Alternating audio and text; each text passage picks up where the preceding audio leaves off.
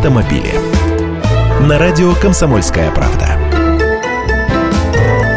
Здравствуйте! Борьба с тюнингом машин перешла в другую плоскость. Теперь решили активно наказывать за установку газобаллонного оборудования. В течение лет 15 уже в стране активно переводят машины на газ. Куча заправок с надписью «Пропан-бутан» появилась, мастерских, которые этим занимаются, уйма. Но сейчас вдруг выяснилось, что внесение изменений в заводскую конструкцию автомобиля – это нарушение, прописанное в ПДД.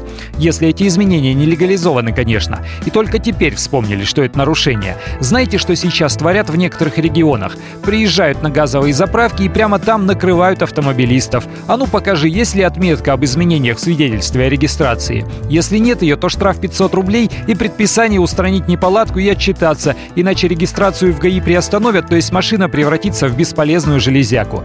В Дагестане из-за таких облав маршрутчики не вышли в рейсы. Не забастовка, а что-то вроде этого. А теперь давайте смотреть.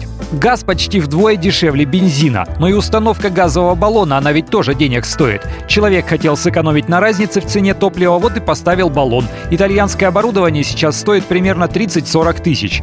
Примерно столько же владелец обычной легковушки в год на бензин тратит. Получается, оправдаются затраты перевода машины на газ только через пару лет, даже если ездить много. А при легальном оформлении еще и на это придется потратить несколько десятков тысяч рублей. То есть в убыток себе получается. Может амнистировать хотя бы тех, кто сделал это раньше по предъявлению бумажки из установочного центра. Чего опять людей кошмарить?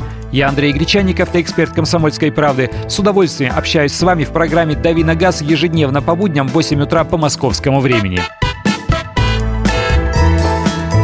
Автомобили.